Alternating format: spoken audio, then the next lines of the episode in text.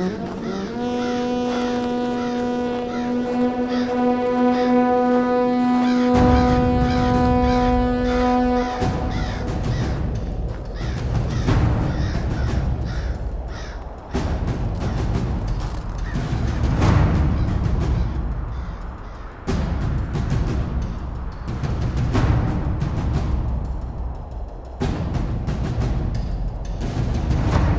bien, bonsoir à toutes et à tous et bienvenue dans ce nouveau son du mur un peu spécial puisque comme vous le savez, il y a une sortie un peu particulière dans ce dernier mois. Exceptionnellement, euh, dans cet épisode, Nymphadora ne sera pas là, mais j'ai avec moi des chroniqueurs d'exception. J'ai toujours mon compagnon John. Salut. Et j'ai Drozo. Salut, salut. Et Chris. Bonsoir. Donc on va faire assez simple cette fois-ci, puisque voilà le programme, on va faire les news qui vont aller assez vite, et la discussion euh, de cet épisode va porter sur Feu et sang, partie 1, euh, le nouveau euh, livre de George Martin qui est sorti le mois dernier, donc en novembre, et qui raconte en gros l'histoire des Targaryens depuis la conquête jusqu'à euh, jusqu'à euh, les années 100 à peu près. Voilà. Euh, et on va, on va parler de ça pendant un long moment, on va avoir une longue discussion à ce sujet, et comme d'habitude, à la fin du débat, nous aurons le droit à nos recos. Voilà. Est-ce que ça vous plaît comme programme? Bah, bah, ouais. On va pas dire non. C'est cool. ok, alors du coup on va commencer par les news et du coup je vais laisser la parole à euh, Drozo qui va nous parler de la première news. Alors je ne vais pas pour vous parler de Fire and Blood, de Feu mais je vais vous parler des adaptations euh, d'autres œuvres de George Martin en série télévisée. Du coup on a des nouvelles sur deux, d'entre elles. D'une part Night Flyers qui est la deuxième adaptation du Volcrine qui euh, est diffusée sur sci-fi aux US euh, depuis la semaine dernière et la diffusion devrait, se terminer vendredi prochain et qui ensuite devrait être disponible, on ne sait pas exactement quand, sur Netflix. Euh, donc euh, Night c'est l'histoire d'une expédition qui part à la recherche d'une créature spatiale mythique, de Valkyrie, dont on ne sait pas trop ce qu'elle fait. Et sur leur trajet, il va se passer des choses dont on ne sait pas trop ce que c'est non plus. Je pense que j'ai été très précis. Il y avait déjà eu une première adaptation en 87 euh, en film, qui euh, était un film. Voilà. Et, voilà. Et il y a également des nouvelles autour de, deux autres séries adaptées d'œuvres de George Martin. Il s'agit de deux séries adaptées de White Card. White Card, c'est la série d'anthologie de super-héros euh, dirigé par euh, Martin, où il a participé au premier tome. Euh, on sait qu'il y aura du coup deux séries sur, sur cet univers qui seront probablement connectées et ce sera sur Hulu. On n'en sait pas encore plus, c'est en cours de développement. Du coup, on attend encore des nouvelles là-dessus. Eh bien, merci, juste pour, Juste pour information pour euh, Night Flyers, les dates de diffusion du coup c'est du 2 au 13 décembre sur euh, Sci-Fi. Ils ont pris euh, le parti de diffuser un épisode par jour pendant, bah, pendant 10 jours. Un peu de choses pendant deux semaines en fait. Voilà. Sur les week-ends. C'est un parti pris assez rigolo parce que du coup c'est un mix entre une diffusion à l'ancienne, on va appeler ça comme ça, et une diffusion à la Netflix, c'est-à-dire où tout est disponible tout de suite. Donc bon, voilà, c'est marrant. Ça, ça tenait juste à être remarqué. Je vais passer la parole à John pour la suite des news. Ouais. Euh, bah moi, je vais juste euh, revenir très vite sur l'événement qu'on a lancé sur le, blog là euh, avant la, sortie de Fire and Blood. Donc pour préparer en fait la sortie, vous avez pu voir si vous êtes attentif, si vous suivez que ce soit le Twitter, le Facebook ou le blog ou le forum directement, euh, tout un tas d'articles euh, sur ce qu'on attendait de Fire and Blood, donc euh, entre autres des présentations des personnages, etc. C'était assez intéressant. pouvez les lire avant de lire Fire and Blood si vous n'avez pas encore eu le temps. Après avoir lu Fire and Blood, je sais pas, il y en a peut-être quelques-uns qui sont encore intéressants. À vous de voir. Et j'en dis pas plus parce que de toute façon, on va reparler du livre dans le débat. Oui. À noter que vous pouvez retrouver tous ces articles sous le tag qui s'appelle Fire and Blog. Euh, voilà, petit jeu de mots. L'humour, l'humour de la garde de nuit. Voilà, pour la montre, tout ça. Euh, et comme l'indique Jonjon, c'est effectivement une, une anthologie, on va appeler ça comme ça, d'articles sur ce qu'on attendait et ce qu'on et ce qui nous intriguait sur euh, bah, le prochain livre, quoi. Les personnages, tout ça. Donc, allez-y, c'est intéressant et c'est toujours passionnant et pertinent à lire. Et enfin, pour les dernières news, je vais donner la parole à Chris. Alors moi je vais parler de deux trucs que j'ai pas vus et pas suivis, Euh, comme ça ça sera, euh, ça, c'est dit. hein. Euh, la première chose c'est qu'il y a eu un teaser de la saison 8 qui était là pour annoncer la date, enfin le mois de diffusion de la, de la prochaine saison de la série. Donc bon si le teaser je l'ai vu en l'occurrence, hein. j'ai pas regardé les deux dernières saisons mais ça je l'ai vu. Euh, pour ceux qui n'en auraient pas encore eu l'occasion, je vais vous spoiler, je vais vous dire qu'il y a du feu et de la glace dedans et qu'à un moment ils se rencontrent et ça fait un mur. Voilà. Euh, donc on pense que chez, euh, HBO département art créatif, ils se sont bien amusés, sont bien amusés et puis, euh, et puis voilà. Mais sinon vous avez aussi des petites euh, statuettes de lion, tout ça, ça reprend un peu la carte de Westeros. Enfin bon, c'est c'est un, un petit truc d'une minute pour annoncer qu'en avril ils reviennent.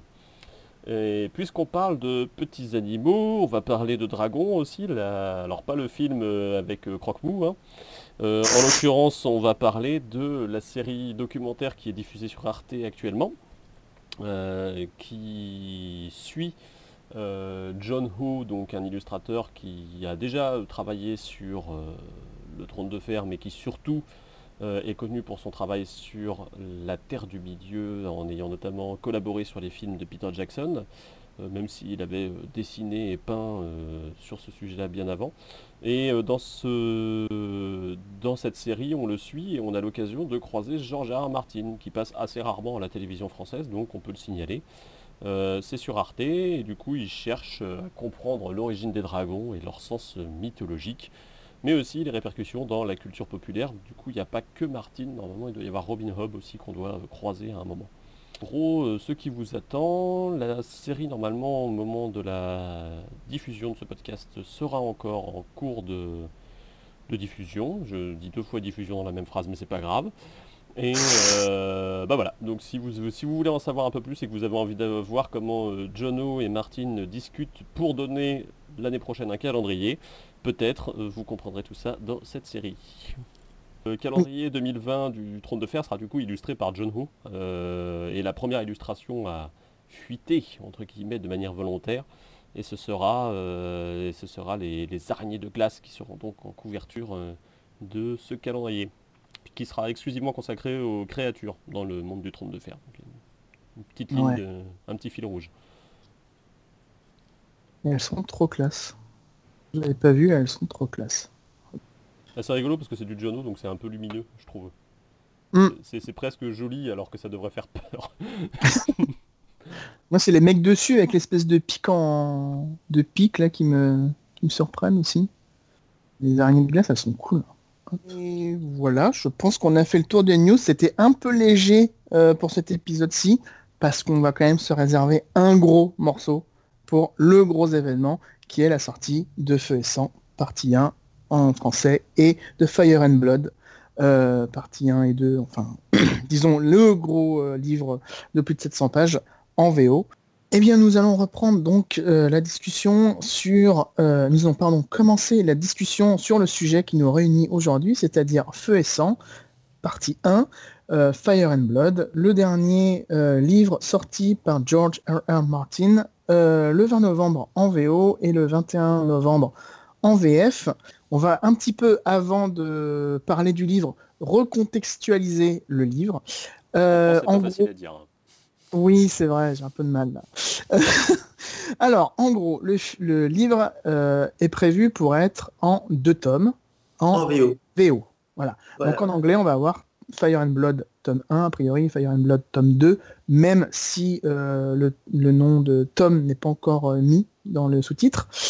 Mais en VF, ça va être un peu plus compliqué parce que le premier tome, donc Fire and Blood, celui qui est sorti, euh, va être coupé en deux. Et donc, ce qui est sorti le 21 novembre, c'est la première partie de cette première partie. On va appeler ça comme ça. Donc, pour être plus succinct et concis, le premier tome VO, Fire and Blood, euh, va de la conquête d'Aegon le Conquérant. Donc, Jusqu'à- moins 2. Voilà, jusqu'à la régence d'Aegon III en 136 après la conquête. Voilà. Euh, la euh, partie 1 de la partie 1 VF, elle, va de la conquête, donc en moins 2, d'Aegon le Conquérant, jusqu'à la mort de la reine Alizane en 100 après la conquête. Voilà. Tu, tu veux Et- dire que la reine Aïsa meurt? Bah oui, hein, elle meurt. Ah. C'est ce que je te dis, moi. hein. Non, mais ça, ça se passe sur 136 ans. euh, J'espérais au moins que les gens seraient encore vivants dans la série. Ah bah non, pas encore. Non. Attends, attends, c'est pas fini. Et la deuxième partie de Feu et Sang va elle sortir, euh, va elle se dérouler entre euh, à partir de la mort de la reine Alysanne jusqu'à la régence d'Aegon III, donc là de 100 à 136 après la conquête. Donc j'espère que vous avez bien euh, un peu tout suivi, parce que c'est pas fon- foncièrement super simple. Euh, en sachant que ces deux parties, donc partie 1, partie 2 en français, seront réunies dans une intégrale qui regroupera donc ces deux parties euh, en 2020. Voilà. Et cette intégrale aura un petit bonus en plus euh, qui existe déjà dans la VO, c'est-à-dire qu'elle aura les, les illustrations de Doug Weasley. Oui, parce que la version originale est illustrée, comporte 75 euh, illustrations avec un assez beau travail d'édition. Oui. Euh, que la version française découpée hum, a choisi euh, de ne pas reprendre. Voilà.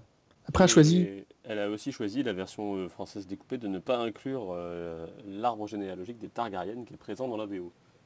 Oui, et c'est un petit peu compliqué pour s'y retrouver, on va pas se mentir. Et euh, juste euh, pour préciser ce qu'est Fire and Blood, parce que je ne l'ai pas dit. Euh, donc Fire and Blood, qu'est-ce que c'est? C'est le récit euh, de la dynastie Targaryen, donc depuis la conquête, donc depuis le moins 2, euh, par Aegon le Conquérant, jusqu'à la chute d'Aerys II, si je me trompe pas. Euh, juste avant, euh, qui mène, euh, enfin qui, est- qui fait suite à la rébellion de Robert Baratheon et qui démarre la saga principale. Donc, comme je l'ai dit, cette euh, histoire Targaryen va être donc coupée en deux tomes. Donc, Fire and Blood va aller de euh, moins 2 jusqu'à 136 et le tome euh, suivant ira donc de euh, 136 jusqu'à euh, 200, euh, 186. Non, 200 Après, bon, euh, euh, deux- euh, 287, je crois. Après, bon, euh, on- c'est George Martin. À la base, Fire and Blood, ça devait être qu'un seul bouquin. Et avant ça, ça devait juste être une petite rubrique d'une encyclopédie. Du coup, quand il dit il n'y aura plus qu'un seul tome, voilà, on, sait jamais. face à qui euh, on s'adresse.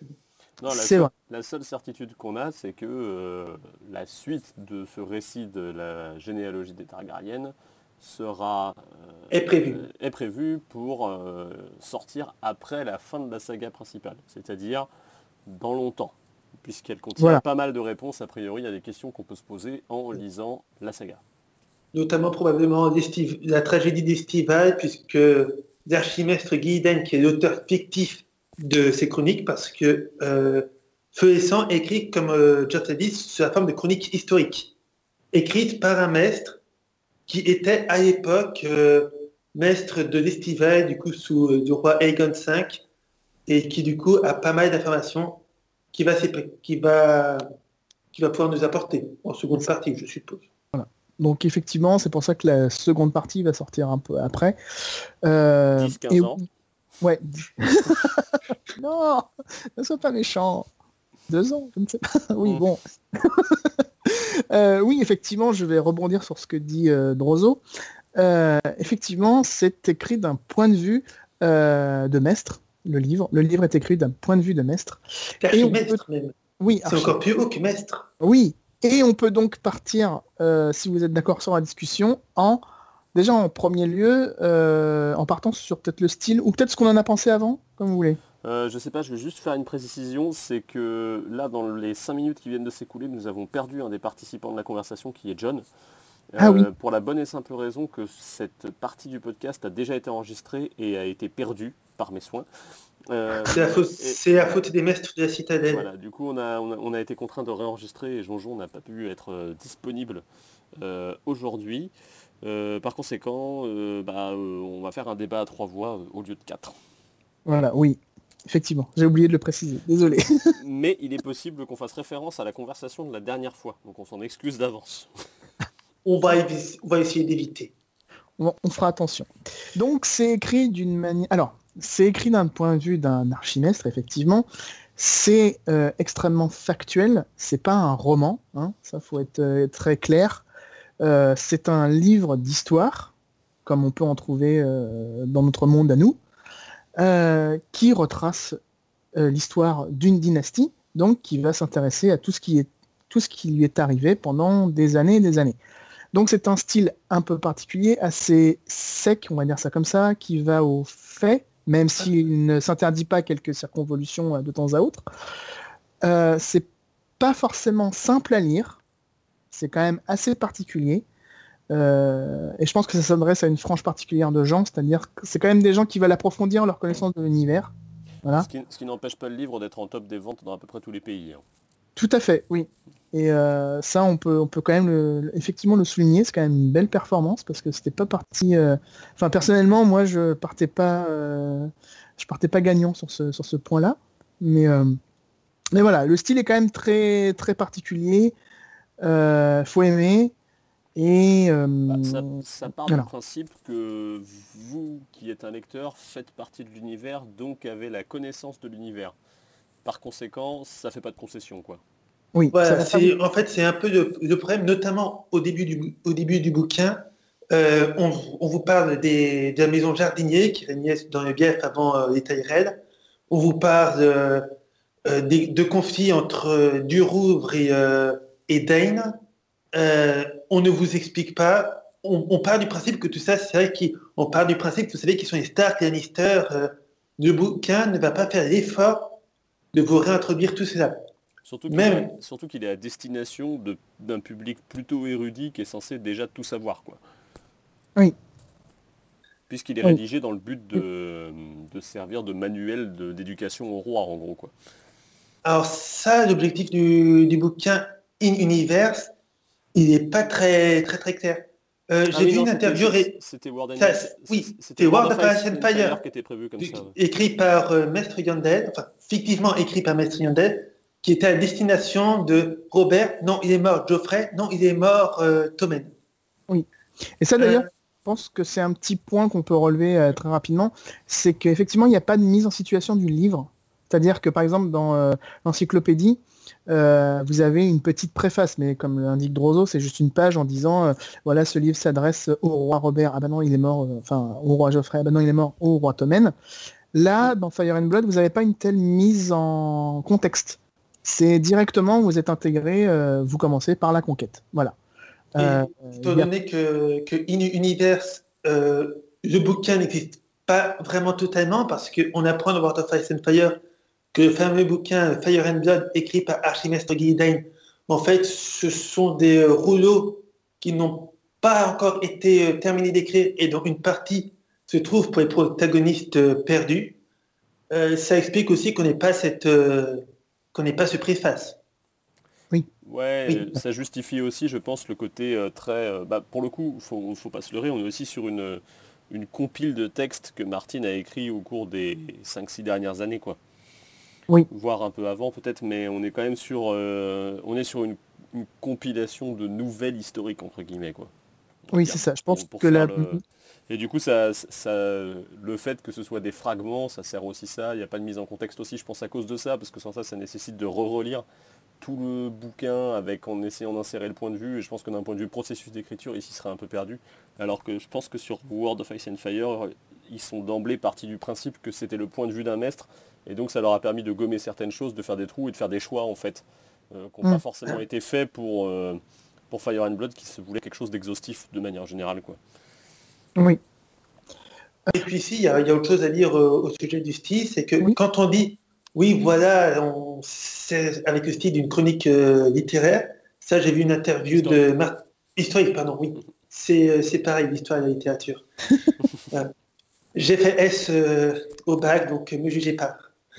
Euh, quelque chose que Martine disait en interview récemment, c'est que il s'est inspiré plutôt des euh, chroniques historiques populaires, c'est-à-dire on va te raconter euh, des histoires, des grands personnages, en essayant de, t'attacher, que tu t'attaches à eux, en essayant de t'emmener dans, le récit, tout en restant, assez factuel tout de même, et sans, et sans forcément diverger vers des trucs très secs, type de l'histoire moderne, type euh, les contextes euh, économiques, pourquoi tel événement a, a pété. Mhm. Ça va plus se concentrer sur les personnages, plus en fait sur la construction d'un récit que d'une que d'un vrai bouquin d'histoire tel qu'on en a euh, aujourd'hui. On est sur la construction du récit national avec tout ce que ça peut euh, avoir de superlatif en fait, du coup. Parce que Ah oui. trouvé que d'un point de vue langage, Ouais. justement, on était vraiment dans l'encensement de la lignée euh, euh, Targaryen. On, on met assez peu leurs défauts en Ah avant ou alors on les justifie, tu vois.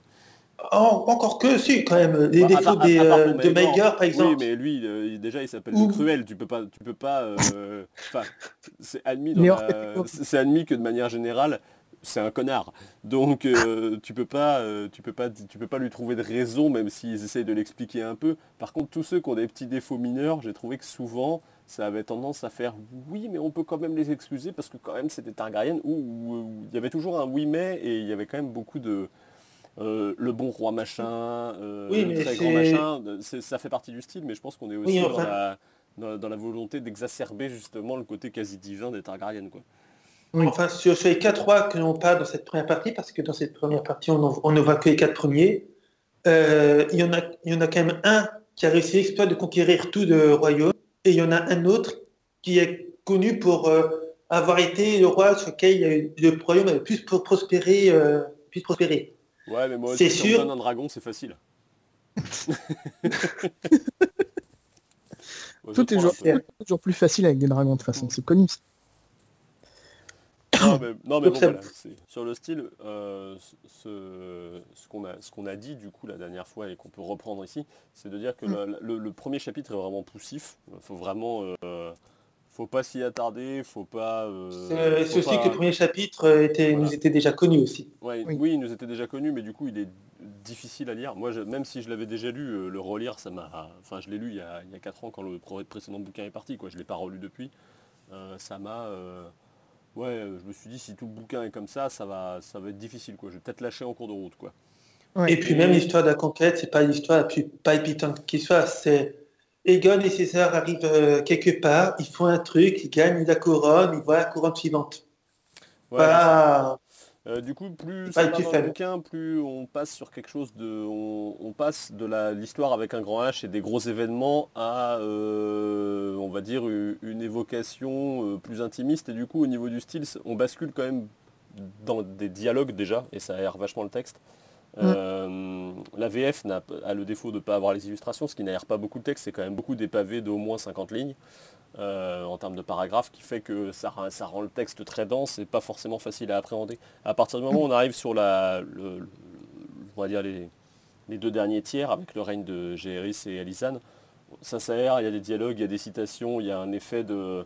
Ouais, le, on revient sur quelque chose qui ressemble pas forcément à du roman, mais en tout cas qui est un peu plus facile à lire. Quoi. C'est euh, aussi que sur, les, euh, sur la deuxième partie, vu qu'on est sur une période de paix et que tu peux pas tellement raconter de conflits avec des rebondissements en période de paix, parce qu'il n'y a pas de conflit, euh, on, va, on va plus pouvoir s'intéresser aux personnages, à leurs aventures euh, individuelles. C'est quelque chose que j'ai pas mal aimé dans ce récit, c'est que euh, on va vraiment, à partir d'un moment, passer sur une succession de, de nouvelles traitant des personnages plus ou moins secondaires, plus ou moins importants, euh, et cela en regroupant énormément de styles, euh, de l'aventure, de l'horreur, euh, du politique évidemment, Euh, ce qui fait que ça, que ça devient un texte très très varié et qui explore des domaines que l'on ne peut pas explorer euh, dans le trône de fer. Notamment des livres de cul. hein. Ah oui, ça. Notamment, voilà. Alors ça, le livre de cul, il est génial. J'espère qu'il va l'écrire, hein, parce que franchement... Oui, il y a, il y a un gros passage bien. euh, euh, comment on peut dire? Bah, en fait, C'est- même pas érotique, c'est juste qu'il y, a- il y a quelque chose d'un peu tendancieux dans un bouquin qui est très brièvement peu, euh, cité, et du coup... Très euh, brièvement, très Voilà. brièvement cité durant 20 pages. Ouais, c'est ça. c'est ça, Voilà. Ouais, mais si tu regardes sur 640, c'est pas tant. hein. c'est vrai.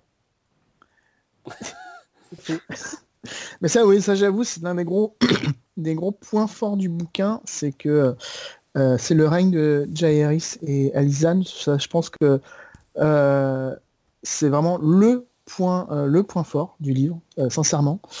Parce que moi j'étais pareil, là, par exemple la conquête et l'histoire d'Aegon et de ses sœurs qui sont qui arrivent, qui défoncent tout à coups de dragon et qui ah allez on récupère une couronne, etc. Surtout que la, la conquête, on l'avait déjà lu dans l'encyclopédie et que c'est pratiquement un copier-coller. Euh, donc c'est un peu compliqué. Et moi aussi, quand j'ai lu, quand j'ai lu ça au départ, je me suis dit, si jamais c'est comme ça pendant tout le bouquin, ça va être long et chiant, quoi. Je vais m'ennuyer. Après, Et, euh, heureusement, la conquête, c'est 25 premières pages. Voilà. Ouais, voilà. Et, Bah, et après- j'ai trouvé que ça pouvait... c'était mieux, mais c'est vraiment Oui. sur la partie Jaehaerys Alizane qu'on atteint le... le rythme de croisière, j'ai envie de dire, et le... vraiment le truc euh, agréable et aussi où tu as envie d'en savoir plus. Parce que finalement, comme tu t'es un peu, t'as eu Oui, le temps de c'est- t'attacher un peu au personnage, du coup, tu peux, euh, t'as envie d'aller un peu plus loin, quoi. Oui, c'est parce que, mine de rien, c'est euh, un, style- c'est un style assez compliqué qu'a qu'a fait Martin, c'est que, vu qu'on traite sur cette première partie de première partie de 100 ans d'histoire, euh, on suit les Targaryens sur quelque chose comme 5 générations, et à chaque fois, pour chaque génération, on va t'introduire des personnages, on va, sur un temps très court, réussir à te rendre attachant ou détestable, parce que Maegor n'est pas super attachant non plus. Mais au moins, par contre, on va réussir à t'investir dans, dans ce qui leur arrive. Et euh, en, si peu de, en si peu de pages, je trouve que c'est assez fort quand même. Mais en fait, tu sens bien qu'il s'est éclaté à l'écrire, en fait. Oui. Comme, euh, comme il disait, je l'avais eu dans une interview, en fait, la partie sur Jaehaerys et Alizane, c'est la dernière partie qu'il a écrite. Et, euh, et à la base, il n'était pas chaud, ça. euh, c'est assez drôle parce que il disait en interview, attendez, c'est un mec, il a, enfin, c'est un roi qui a régné 50 ans et il n'y a pas eu de guerre, il n'y a rien eu. Ça va être chiant à écrire, je sais pas ce que je vais écrire. Et en fait, euh, on sent qu'il s'est fait plaisir à écrire des trucs. c'est vraiment génial. C'est, on sent. Là, pour moi, il avait euh, entre guillemets, il, a- il y avait la vista du trône de fer derrière. C'est-à-dire que j'ai vraiment eu l'impression de relire euh, des passages épiques de, euh, de Storm ou de, ou de Dance. Quoi. C'était vraiment agréable à lire.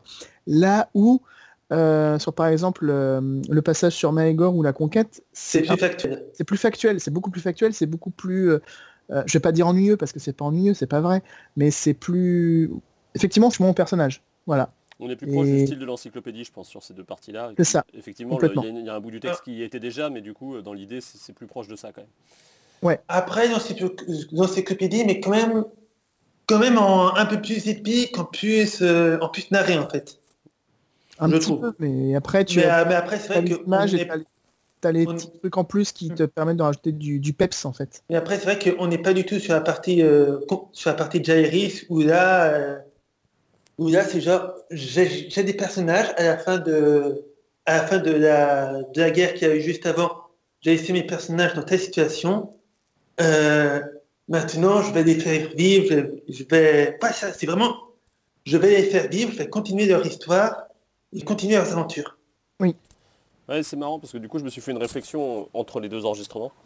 Euh, on est assez proche, je trouve, sur Jaehaerys Alissan euh, de ce qui s'appelle le temps des aventures dans tout ce qui est euh, légendaire arthurien en fait. Mhm. C'est-à-dire qu'avant, c'est le bordel jusqu'à ce qu'en gros, euh, euh, il y ait un roi qui arrive à émerger et euh, les âges du chaos s'arrêtent pour...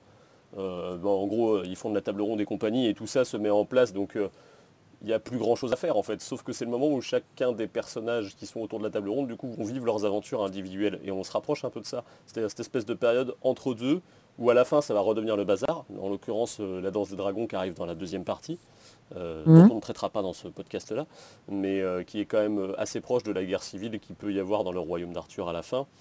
et euh, bah, ce temps de paix qui est au milieu où finalement les, ouais, comme tu dis, les personnages vont pouvoir exister parce qu'ils vont avoir le temps de vivre leur propre truc en fait. Ils seront plus euh, entraînés par la course des aimants finalement. Oui, c'est vrai. Bon et puis euh, j'avais relevé aussi qu'il se faisait donner euh, son épée par une bonne femme. Du coup euh, ça pouvait vachement ressembler un peu aussi. Mais bon, c'était plus accessoire. C'est pas faux. C'est pas faux. Euh, bah du coup on peut passer sur les influences si vous voulez. ah bah oui, du coup, parce que là, je pense qu'on a donné notre avis, on est plutôt content. Alors si, Même- j'aurais quand même un Ah. petit, euh, une petite remarque, un poil mitigé. C'est de l'ordre du détail dans le sens que on, on s'en moque, c'est que je trouve que ce bouquin manque clairement de cartes et euh, d'annexes. Parce que lorsqu'on dit voilà, euh, il se passe tel truc euh, au lac rouge, Mm. ou même à ou même à Belize où il se passe, je veux dire qu'il y a quand même une place importante à un moment le récit. Même pour des personnes qui, comme moi, connaissent plutôt bien la, la cartographie du sur le bout des doigts, Belle-Île, pour moi, c'était dans le bief. Mm. Finalement, c'était un peu plus au nord. C'est vrai qu'il y a des, ça manque un petit peu de, de, cartes et Et une Ouais. liste des maisons euh, avec les suzerains. Oui. quoi. Voilà. Ouais. Dans, dans les tomes euh, classiques euh, du Trône de Fer, en VO, parce qu'en VF, ils n'ont pas repris, il y avait euh, à chaque fois 50 pages d'annexes pour dire voici les maisons qui participent, voici euh, leur généalogie avec un, un petit descriptif pour que tu repères euh, chaque personne. Oui. Euh, c'est peut-être pas 50 Alors- pages, mais il y a effectivement à chaque fois des Ouais, annexes à la fin. ça commence à devenir gros. hein. oui. Ah ouais? Sur le, Mais sur, a- premier tome, sur le premier tome, ça doit durer 3-4 pages, mais sur la fin, là, euh, moi je pense qu'il y, a- il y a- Oh. ouais, il y a au moins 20 pages. hein. Ah, Oui. non, c'est un moment que j'ai pas lu. Oui, effectivement. Ça fait un moment que tu plus besoin d'aller à l'annexe parce que tu connais les bouquins par cœur surtout. Mais... Un peu, oui. Aussi. Alors, il y a des trucs rigolos dans les annexes, j'ai remarqué. Il y a les, il y a les, enfin, ils donnent des noms aux serviteurs et aux machins, euh, et des fois c'est, enfin, c'est assez rigolo de lire. Là, euh, bidule, c'est juste le serviteur de machin. Et enfin, il l'appelle, euh, je sais pas, je vais dire n'importe quoi, euh, Pat, et en dessous t'as marqué serviteur 2 qui sert à machin, et c'est tout. Et enfin, il y a des fois des petites descriptions comme ça qui sont assez rigolotes à lire dans les annexes. bah, du, là de la saga principale, hein, par contre. hein. Ouais. Parce que là, comme on a dit, il n'y en a pas. Donc, euh, voilà, c'est juste un petit, euh, un petit point de détail. Euh, et effectivement, on peut, on peut continuer sur les influences. Euh, bah, Chris, vu que tu étais parti. Ouais, moi je, je reprends le. Je pense que tout ce qui est, euh, on va dire, mythologique et euh, médiéval, euh, euh, Martin il l'a forcément quelque part dans sa tête quand il écrit, donc je ne pense pas trop me planter en parlant de, de tout ce qui était arthurien de tout à l'heure. Mais on retrouve, Ah, aussi, on retrouve aussi toutes les influences, euh, on va dire, plus. peut-être moins générales, plus chères à son cœur. On parlait de Lovecraft. euh, euh, tout à fait, on a un passage qui reprend le style de Lovecraft avec une histoire Lovecraftienne Mm. dedans.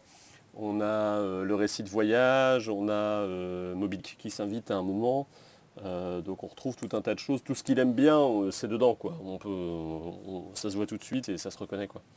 On est dans du, du Martin pur jus, mais euh, sans le cadre forcé du roman où il est obligé de suivre ses points de vue, de garder le style de ses points de vue, et du coup il se permet, je trouve, moi je trouve, je trouve qu'il se permet plus de choses en termes de, en termes de, ah bah je vais vous parler de ce que j'aime bien à travers mon, mon histoire quoi. Ah oui, il a, il- il a été très très libre de faire vraiment tout ce qu'il voulait. Ah bah là, pour le coup, oui. Il a, il le fait. Là, tu, tu sens bien qu'effectivement, il s'est libéré de carcan, effectivement, de fantasy euh, lambda. Mais je mets lambda avec des grosses guillemets. Voilà, je fais les guillemets avec mes doigts. Il y a quand même plein de dragons. Et puis il y a plein de dragons. Voilà. Beaucoup de dragons. Il y a beaucoup, beaucoup, beaucoup, beaucoup de dragons. Beaucoup de dragons, mais ils ont le même nom que le vermifuge de mon chat. Moi je tiens à préciser. euh, Comment tu parles du dragon de Jairis, toi? Bah, Mais ouais. Désolé, mais vermitor, ça fait quand même nom de médicament vétérinaire. Mais euh, Et, Carax, euh, Caraxès aussi, hein, accessoirement. Vaga, Vagar, pas les laboratoires Biogan. Ouais, c'est ça. mais arrêtez, on essaye de faire un podcast sérieux là. ok, ok. On fera un jour on pourra Tu, enregistrer tu trou- trouves que les comme ça. médic- tu trouves que les médicaments, c'est pas sérieux? Ok, d'accord. Touché. C'est pas à toi qu'on va Euh, apprendre ça. Oui, non, certes, effectivement. Euh, et donc, pour reprendre sur les, influences, on peut aussi euh, relever, comme on l'a relevé tout à l'heure sur les récits historiques, le fait qu'on euh, a des personnages qui vont à la découverte d'autres continents, et du coup, on a un peu l'impression de vivre l'âge des grandes découvertes par certains personnages, parce qu'ils vont, ils vont vers vers l'ouest, ils vont vers la découverte d'un continent mythique. Enfin, voilà, évidemment, une... enfin, on va pas. On sait pas, on va pas spoiler, on pas, ici. on va pas dire, on va pas divulgacher, mais euh, il se passe plein de trucs, c'est super intéressant. Et ça aussi, c'est c'est euh, c'est un genre qui est quand même assez particulier et qui peut se permettre de mettre là parce qu'il peut pas le mettre ailleurs. Il a envie de raconter euh, certains récits, enfin voilà, il le met là quoi.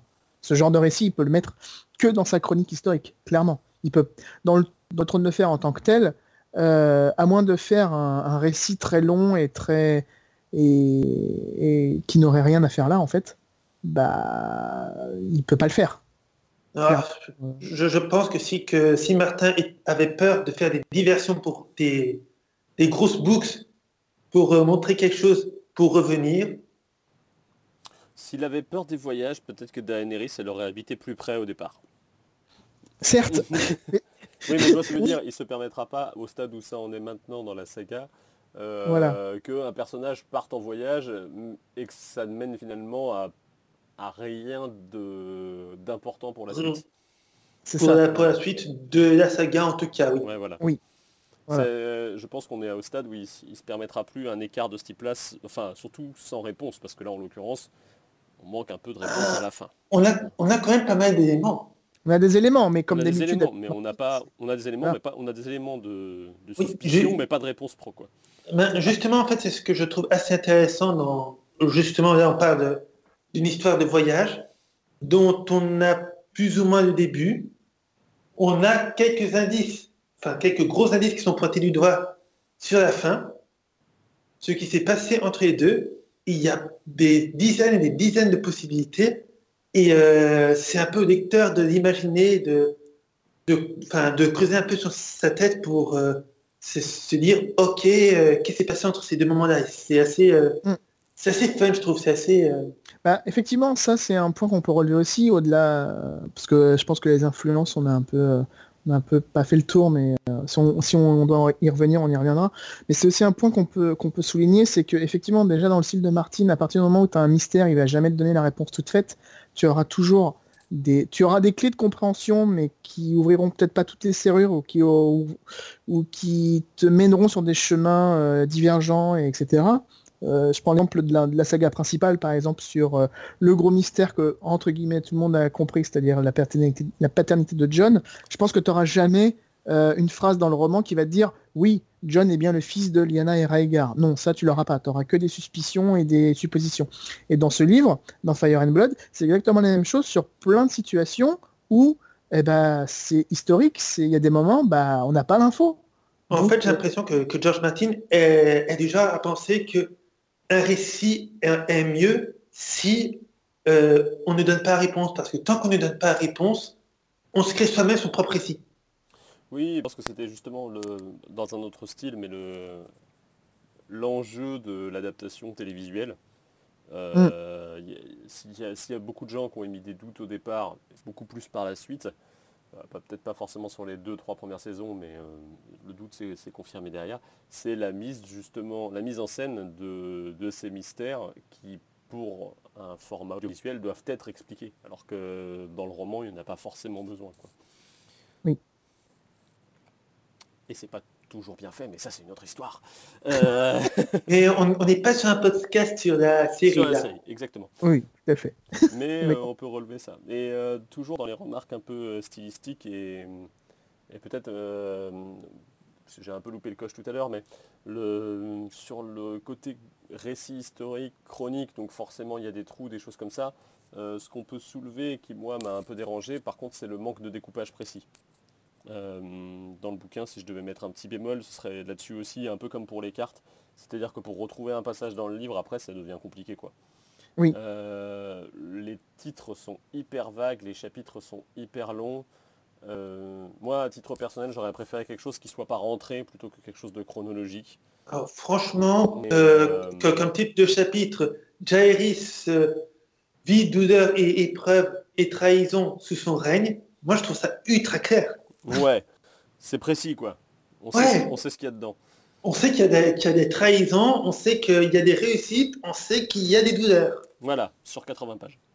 Mais oui, Mais cela étant, oui, je, je vois ce que tu veux dire. Oui. Après, Enfin, je peux... en, en- en fait, j'y retournerai pas, tu vois, dans le livre. Oui. Je, je- je vais faire mon feignant, je vais attendre que les notre petit- nos petites mains de la garde de nuit et, et compiler les infos dans le wiki, parce que si j'ai besoin de les chercher, j'ai pas envie de passer du temps à, à parcourir les trucs pour me rendre compte que c'est pas dans ce chapitre-là, parce que du coup, comme on est sur une chronologie, il suffit que tu te plantes dans la chronologie et tu vas, tu vas pas trouver ton info, tu vois. après, pour le coup, alors j'avoue que je suis pas totalement d'accord euh, avec toi, étant donné que Mais c'est bien, c'est un débat. Voilà, je, je- je trouve qu'en fait, à chaque découpage de chapitre, euh, on a vraiment plus ou moins une nouvelle, euh, une nouvelle période de sa vie bien différenciée. Par exemple, on a un chapitre qui parle plus précisément de la progéniture de Jaehaerys et ce que chacun devient. Euh, tu sais que ce qui se passe avant, euh, c'était dans un autre style, moins basé sur, sur ses enfants, du coup, parce qu'il n'y en avait pas c'est triste.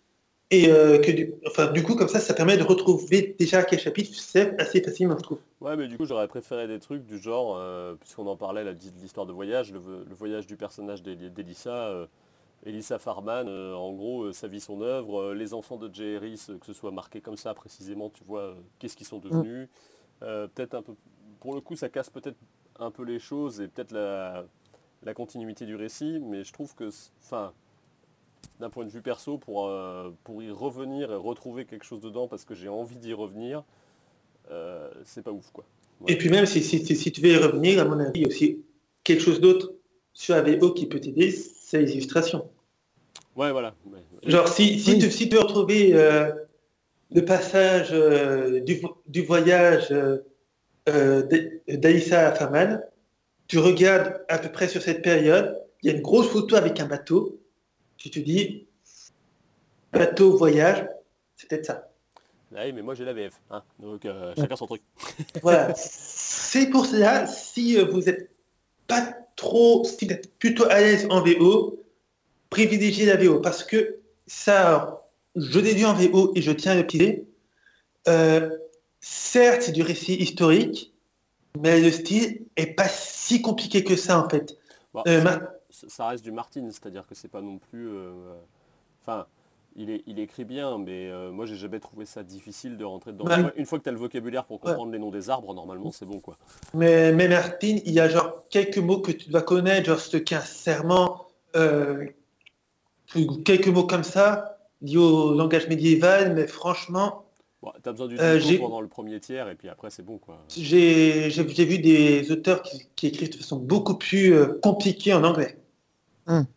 Oui, bah oui. Clairement. Euh, moi, juste pour, euh, pour en revenir sur le, le, le cha- on va dire le chapitrage et la chronologie, euh, je suis assez d'accord, mais je pense euh, avec vous deux, en fait, c'est ça qui est bizarre, c'est que effectivement les chapitres se suivent de manière chronologique, mais à l'intérieur d'un même chapitre, Attendez, stop, stop, stop, stop. Merde. Putain, pardon, désolé. tu dis quand c'est bon. Attendez, je coupe mon téléphone. Il n'y a plus de téléphone.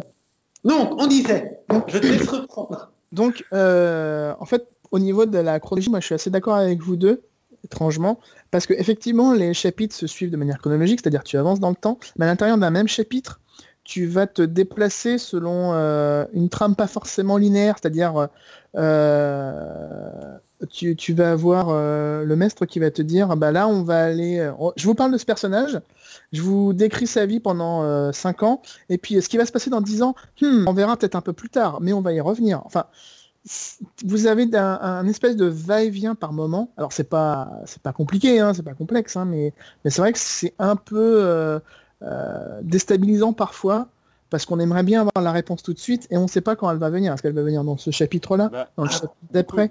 Après, d'un côté, je, il y a un effet de suspense, mais le problème, c'est qu'au moment où tu vas arriver à la suite, il va y avoir un effet de redite parce qu'ils se sont obligés de Oui. résumer la première partie. Oui. Mais après, d'un point de vue suspense, je trouve que c'est plutôt justement bien géré. Je veux dire, il y a eu cette histoire à un moment donné d'un un- d'un enfant qui euh, apparaît. Euh, le fait que ça s'étale dans le temps va, va permettre d'explorer pas mal de, de pistes. On a entendu ça. Est-ce que on vérifie si c'est ça? Ça donne lieu à des euh, à des scènes épiques. Certaines pistes sont sont fausses, d'autres le sont euh, moins. Ce Mm. qui fait que tu as des constructions de, récits de épiques ça, en relativement peu, de pages, mais totalement suffisant pour finalement avoir la résolution du mystère qui est encore plus euh, dingue que tout ce que tu avais imaginé. Euh, c'est pareil, à certains moments, il y a tel, personnage euh, qui, se, qui se barre, tu sens, attention, si ces deux personnages-là se croisent, il y a, il y a un risque que ça pète. Du coup, est-ce qu'ils vont se croiser Est-ce qu'ils vont pas se croiser? Je pense à juste au, au trajet des, des Safarman, justement. Mhm. Euh, du coup, en fait, moi, je trouve que c'est plus utile au récit euh, qu'autre chose, cette, ce découpage. Alors, certes, ça, ça te laisse parfois un peu sur ta fin en disant qu'est-ce qu'est-ce qui va se passer ensuite, mais euh, la suite est tellement à la hauteur que finalement, tu te dis ouais, bah, ce suspense, euh, j'ai bien fait de j'ai bien fait de m'être fétisé, quoi. Ouais, moi je dis pas le contraire, hein, c'est juste que pour, le coup, il y a des effets de, effectivement, de redondance qui peuvent apparaître parfois à certains moments aussi. On a l'impression, des fois on va, on va se faire un paragraphe parce que le personnage on l'a vraiment pas vu depuis longtemps. On va se retaper son introduction euh, parce que euh, Martin ne veut pas perdre le lecteur, ce qui est compréhensible aussi. Mais du coup, quand tu le lis d'une traite, c'est euh, parfois un peu chargé, on va dire. Oh, ça gêne pas, c'est juste un paragraphe parmi tout un chapitre. Après, je me suis posé la question parce que ce, ce côté de redondance revient, dans, par exemple, dans les premiers chapitres où, euh, où il vous dit, alors voilà, on a parlé de ça, rappelez-vous, on a parlé de ça au chapitre précédent, et il vous fait entre guillemets un mini euh, résumé, mais c'est très rapide, hein, c'est très succinct du chapitre précédent. épisode président. Exactement. Et du coup, en fait, je me suis dit, est-ce que c'est parce que le livre est fait de telle manière, après peut-être que je me trompe, hein, qu'il faut le lire euh, pas en continu, en fait? Oui, je pense que l'erreur, c'est. Enfin, je, pas je forcément l'erreur, mais effectivement, c'est quelque chose qui peut se lire un peu au compte-goutte aussi, quoi. Mais, euh, ça. Je pense, je pense que c'est, je pense que c'est un peu des deux. Déjà parce que ça n'a clairement pas été écrit dans l'ordre, ça se sent. Pour Oui. moi, c'est pas vrai, mais ça se sent quand même. Et, euh, et surtout, c'est, euh, je veux dire, si on te, déjà que le bouquin possède pas mal de personnages, si on te parle de Jocelyne Baratheon et qu'on te rappelle pas qu'en fait, sa pe- petite fille de taille personnage euh, que, que tu as connu, Mm. tu peux te dire, oui, mais en fait, j'ai oublié, euh, c'est qui cette meuf-là? C'est juste une Baratheon lambda, alors qu'en fait, non, c'est super important euh, son ascendance. Oui, bah, je ne veux pas dire non, hein, mais... euh, mais voilà, je, je trouve qu'effectivement, c'est le genre de bouquin que tu peux laisser... À mon avis, c'est le genre de bouquin, justement, où il faut... euh, quand, quand tu vois que tu arrives un peu à saturation, il vaut mieux le refermer Oui. et revenir plus tard. De toute façon, ça sera pas grave parce qu'il y aura un rappel. Et, Oui. et, et d'un côté, c'est bien qu'il soit écrit comme ça parce que tu satures pas trop, mais en même temps, euh, quand tu le lis d'une traite, ça peut être un peu... euh, Alors, ça, ça- ça peut- ça peut être un peu gourmand, quoi. Voilà. Oui, ça peut vite finir, entre guillemets, en pudding euh, anglais, en fait. Ouais, c'est ça. C'est-à-dire que tu, ça peut être... euh, T'es content de planter ta cuillère dedans, mais faut faire attention à pas trop en manger d'un coup, quoi. Mais, euh, Exactement. Et donc, on va partir sur la discussion spoiler. Donc, euh, donc le premier spoil euh, duquel on va parler, c'est évidemment le euh, passage de Alizane au nord avec son dragon, parce qu'il se passe quand même des trucs pas très catholiques là-bas avec ce dragon. Ah. Euh, Est-ce que quelqu'un veut nous faire un résumé vite fait de pourquoi c'est quand même euh, important ce qui se passe là-bas? Alors, je veux bien m'en charger. Du coup, c'est l'histoire de la reine euh, Aizan qui décide de visiter le Nord parce que euh, elle aime bien faire du tourisme. Parce qu'elle est cool. Oui, parce qu'elle est super badass, et- Aizan. Ouais. Et donc, euh, en fait, c'est plus pour unifier le royaume, je vous passe toutes les raisons politiques, tout ça. Donc, à un moment donné, elle décide de passer à Winterfell, puis après de monter jusqu'au mur, jusqu'à Château Noir, l'équivalent de Château Noir d'époque, parce que c'était pas encore Château Noir. Et après avoir euh, visité les frères de la guerre de nuit, elle remarque une première chose, c'est que son dragon a l'air de, dé- de détester les murs. Genre, euh, il peut pas être. Et lorsque Daenerys, eux, Aïssan, pardon, elles sont toutes les deux blondes, euh, non, toutes les deux les yeux violets. Et lorsqu'elles décident de par-dessus les murs pour euh, bah, visiter au-delà des murs, parce que c'est aussi pas mal, le dragon fait Zol, nope. Non, voilà. Le Voilà. dragon refuse littéralement de Ah. passer de l'autre côté Euh, du... Alors que Aizan est assez surprise et fait remarque que c'est quand même plus ou moins la première fois qu'il réagit comme ça. Mm. Elle tente à plusieurs reprises de passer à chaque fois le dragon. Ouais, non, on évite. Elle Du coup- trois fois hein, de mémoire. Elle Du coup, ouais. Cela veut peut-être dire que soit euh, le dragon avait vraiment pas envie d'y aller, soit le mur empêche le dragon de passer. Donc il y a Mais en une fait- deux solutions. Dans tous les cas, ça fait un pied de nez à la série. Clairement. Ça, ça, c'est vrai que ça aurait été marrant dans la série euh, Daenerys qui va se sauver John. Au dernier moment, euh, ces dragons, ouais, en fait, euh, non, on s'écaille, euh, on rentre à la maison. Oui, voilà. Donc le dragon refuse de passer. Euh, alors, là, dans l'état actuel des choses, on ne sait pas si c'est un, une protection via le, via le mur, c'est-à-dire que l'animal ne peut pas physiquement le passer. Ou plutôt du moins la- ce qui a un caractère magique, moi j'aurais tendance à dire. Oui, voilà. On sait, oui, sait euh, que le que lien soit- entre John et euh, son loup se brise quand ils sont chacun du côté du mur.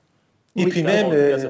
S'il est pas et puis même, on a, on a main froide qui euh, explique clairement que lui, le mur, euh, c'est une barrière magique. Il lui est juste impossible de traverser. C'est pour ça qu'il a besoin de, de Sam pour qu'il aille rechercher Bran euh, pour Donc- passer le mur. Donc le dragon a une. Le dragon n'est pas juste un animal du coup dans l'univers. Il est magique, vraiment. Ça lui fait très cher. Voilà. Mm. C'est pas, C'est pas juste un, un gros lézard dont il est ennemi qu'il a le droit de vivre dans ce monde-là au même titre qu'un éléphant, quoi. Oui, non. D'ailleurs, c'est l'un des points, de- c'est l'un des trucs qu'on peut relever aussi au niveau euh, du récit. Plein d'informations sur les dragons et les dragonniers, du coup, euh, qu'on n'avait pas précédemment. Euh, la relation qu'ils ont euh, l'un avec l'autre, etc. Mais je digresse. Oui, je sais que tu allais la faire. je t'ai tendu la Ah oui.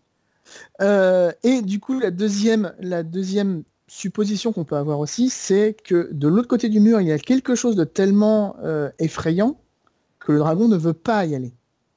Donc là, ce serait pas la côté- le côté magique du mur, mais plus le côté, euh, il y a un truc tellement euh, euh, effrayant et terrifiant que le dragon refuse de passer, littéralement. Mais du coup, Ah. c'est- ce qui est marrant, c'est que si c'était cette hypothèse-là, ça voudrait dire que ça confirmerait le caractère cyclique du, du- du bouquin de Martine qu'on connaît déjà. C'est-à-dire qu'il Mm. y a déjà des dragons qui ont été confrontés dans le passé à ces trucs-là.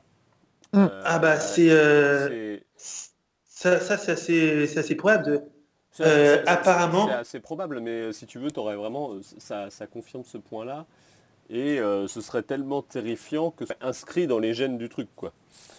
Mm. De, de l'animal, on va dire, entre guillemets, même si bon, on fait pas forcément de génétique dans le trône de fer, mais... euh, Bah, après, euh, d'un côté, euh, Fan- Fantôme, euh, lorsqu'il y a des spectres ou des comme ça qui euh, sont dans les environs, il le ressent dans les bouquins. Il ressent qu'il y a un truc qui ne cale pas, il ressent qu'il y a un danger. Ouais, l'espèce Genre de quand- sixième sens animal euh, magique en Ouais. quoi. Genre, genre quand dans The Game of Thrones, il y a les deux zombies qui vont attaquer euh, Jorah Mormont, c'est euh, Fantôme qui euh, se met à gratter sa porte comme un fou en disant attention, il y a un truc qui va pas, euh, on va tous crever.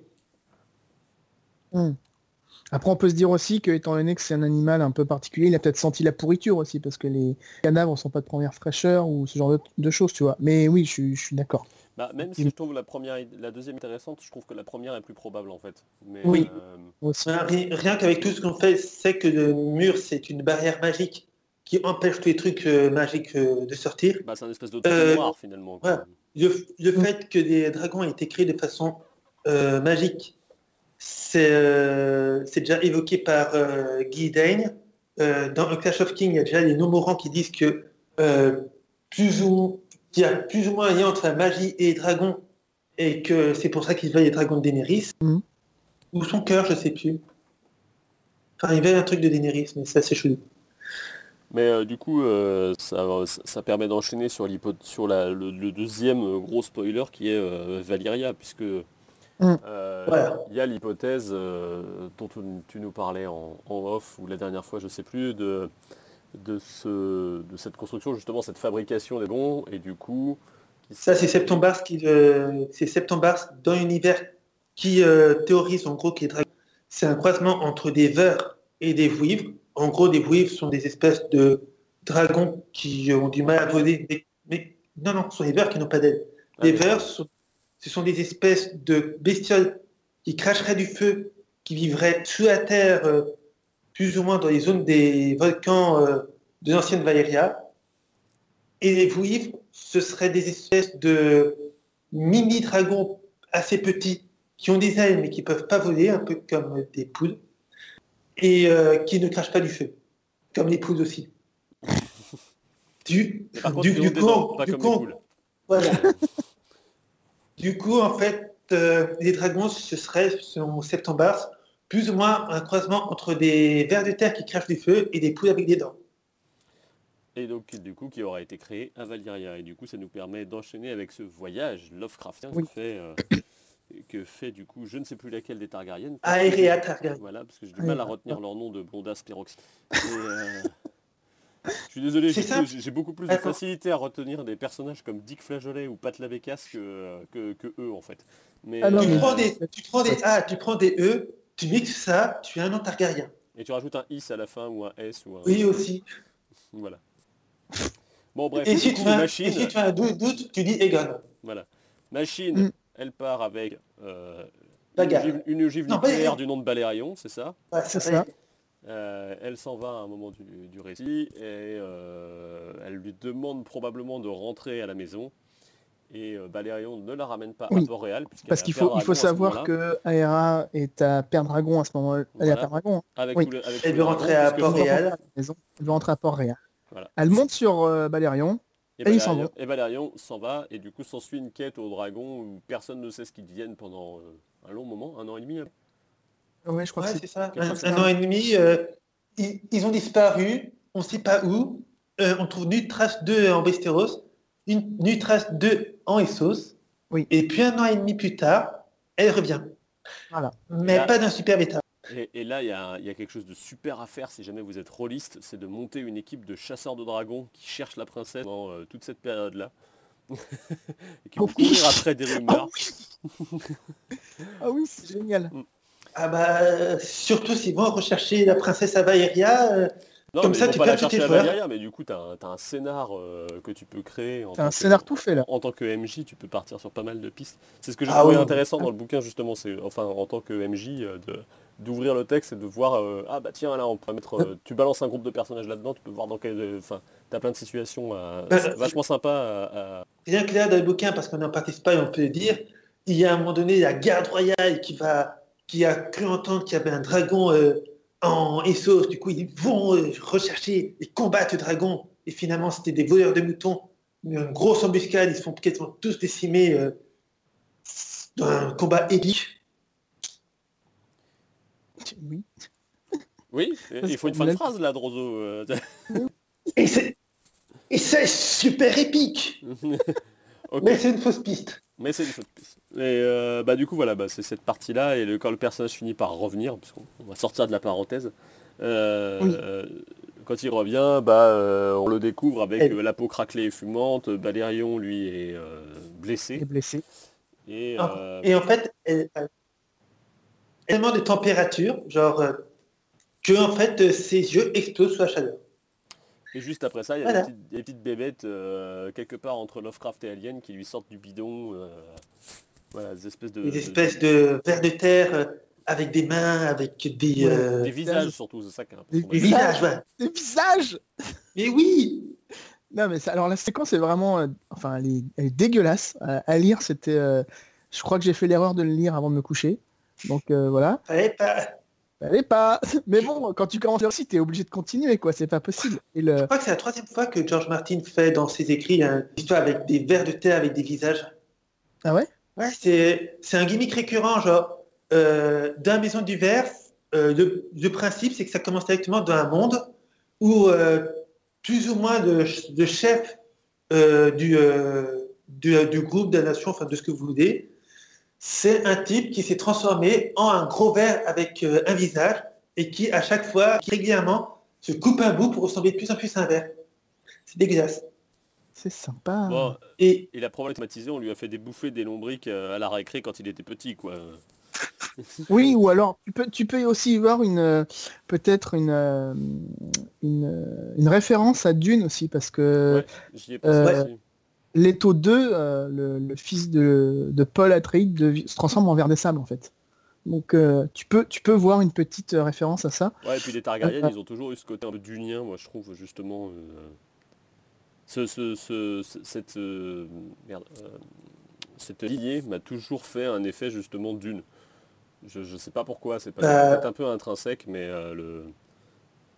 J'ai toujours eu cet effet qu'il venait pas de là en fait. Tu vois. Enfin, tu- pour le Ah, coup, il a toujours oui. réussi à faire ressentir que c'était des gens qui n'étaient pas du continent quoi.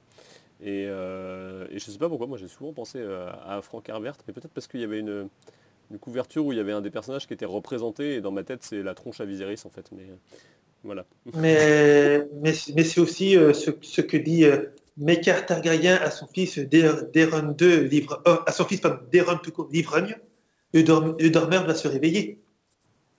Ah oui, c'est vrai. Je crois que tu Non, c'est pas vrai du tout. Non Mais putain je suis... Non, non, c'est pas vrai. Non, tu confonds avec le corps qui secoue les dormeurs, euh, Geoff.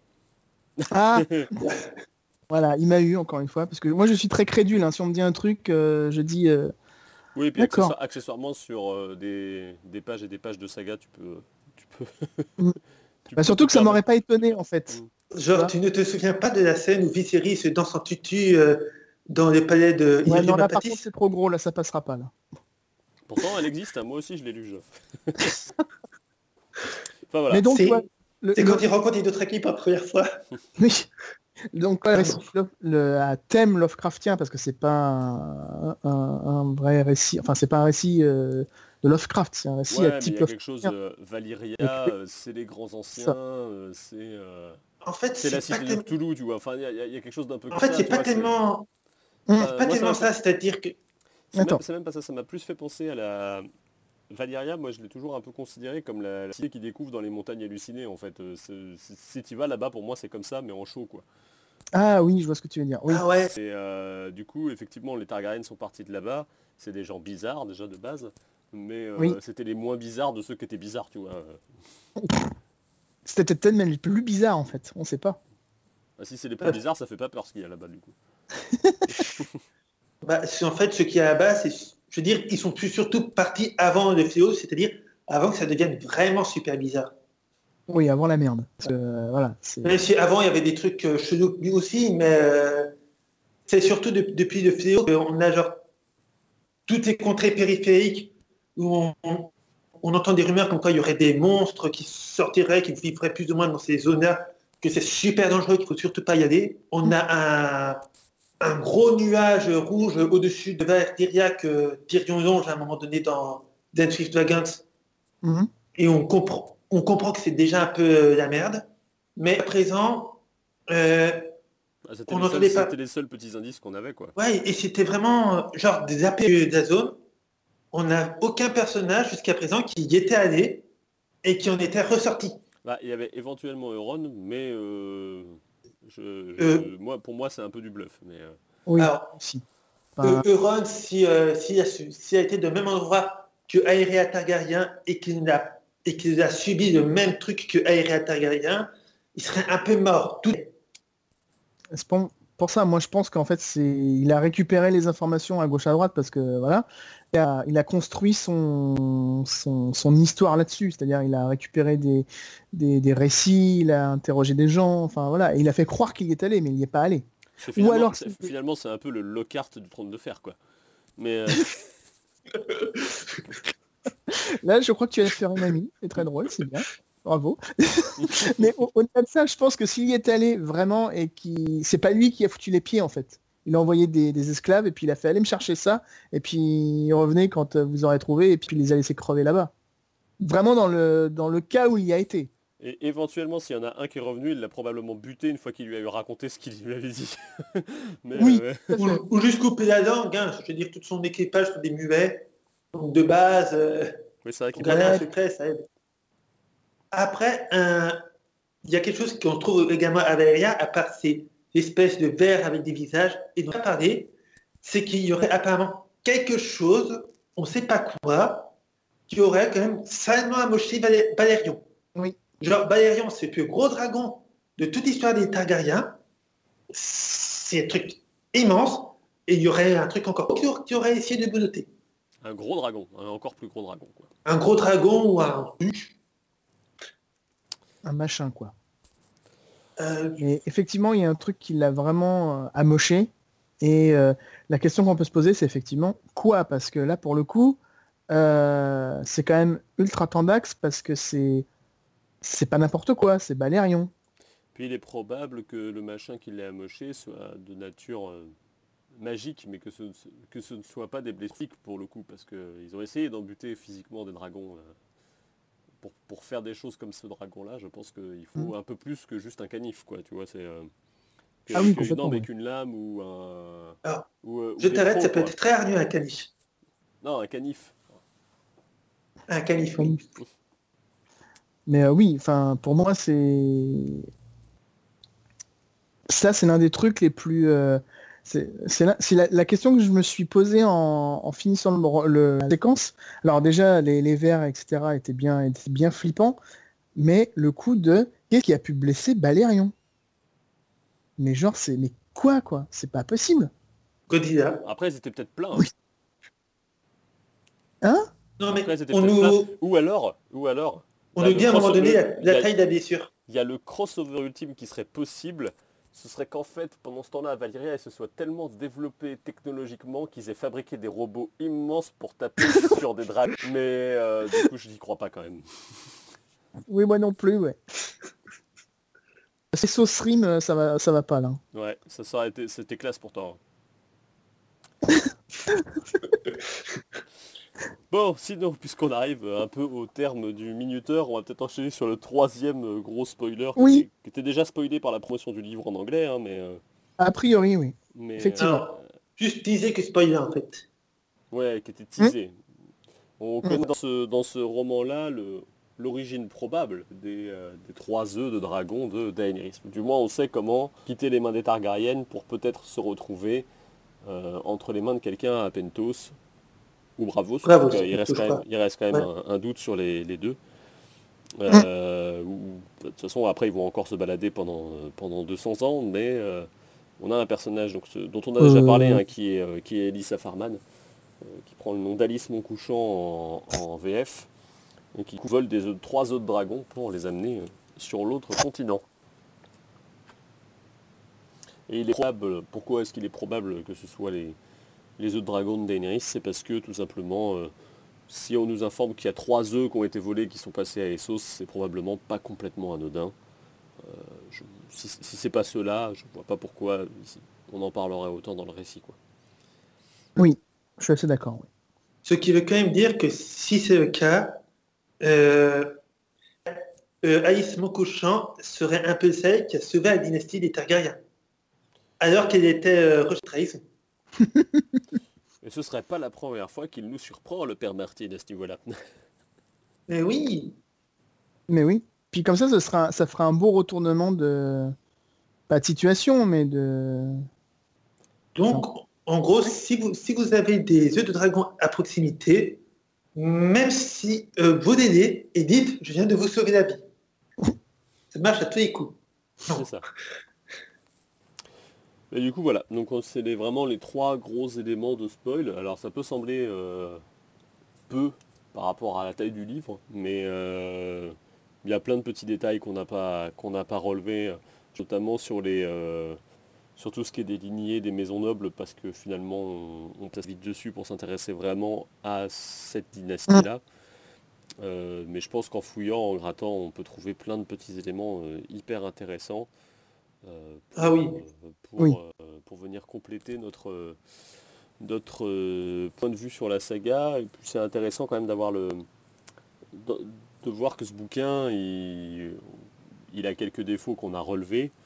Certains trouvent qu'il y en a plus que d'autres, mais en tout cas, il y a une chose qui est sûre, c'est qu'il il fait réfléchir quoi. On Et puis sort- même- on, sort de là en se posant des questions même par rapport à la saga principale. Il y a des choses qui, qui se répondent, dont on peut rebondir dessus. Et du coup se retrouver avec, avec bah, l'envie de retourner dans cet univers-là. Bon, c'est sûr, on avait déjà envie de connaître la suite du, roman, mais des fois, moi, je me pose la question, je me dis, est-ce que à l'heure actuelle, ça fait, ça fait des années qu'on attend la suite de la saga littéraire Est-ce que le jour où il le sortira vraiment et où je remettrai le nez dedans, j'aurai toujours cette idée de la lire en fait? C'est possible. Et bah, avec ce genre de bouquin, on confirme que bah, oui, l'envie est toujours là en tout cas. Après, je suis peut-être le seul à me poser la question. Bah, euh, euh, je sais pas. C'est vrai qu'à la base, moi, quand j'ai commencé le bouquin, j'étais pas, euh, j'ai pas hypé, hypé de fou. Et quand je suis rentré dans le truc, une fois que t'es dedans, c'est génial, quoi. Et, ouais, en fait, l'univers m'avait manqué, ouais.